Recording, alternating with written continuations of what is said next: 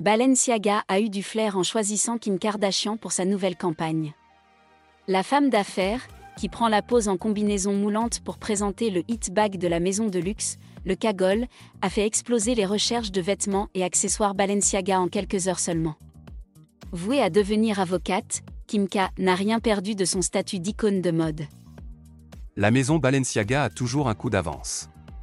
Après ses collaborations avec Fortnite et les Simpsons, et sa percée dans le métavers, la marque de luxe revient à des ambassadeurs bien réels pour sa nouvelle campagne, qui met notamment en scène Kim Kardashian, Isabelle Huppert et Justin Bieber. Une belle façon d'atteindre trois cibles bien distinctes. La toute première photo partagée par Balenciaga, qui avait opté pour un rafraîchissement total de sa page Instagram, montre l'ex de Kenny West prenant un selfie en combinaison moulante et stiletto noir le tout contrastant avec une version vert fluo de son sac le Kagol. Autant dire que Kim K a beaucoup d'autodérision, ou qu'elle ne comprend absolument pas les subtilités de la langue française. Quoi qu'il en soit, la maison de luxe a vu juste.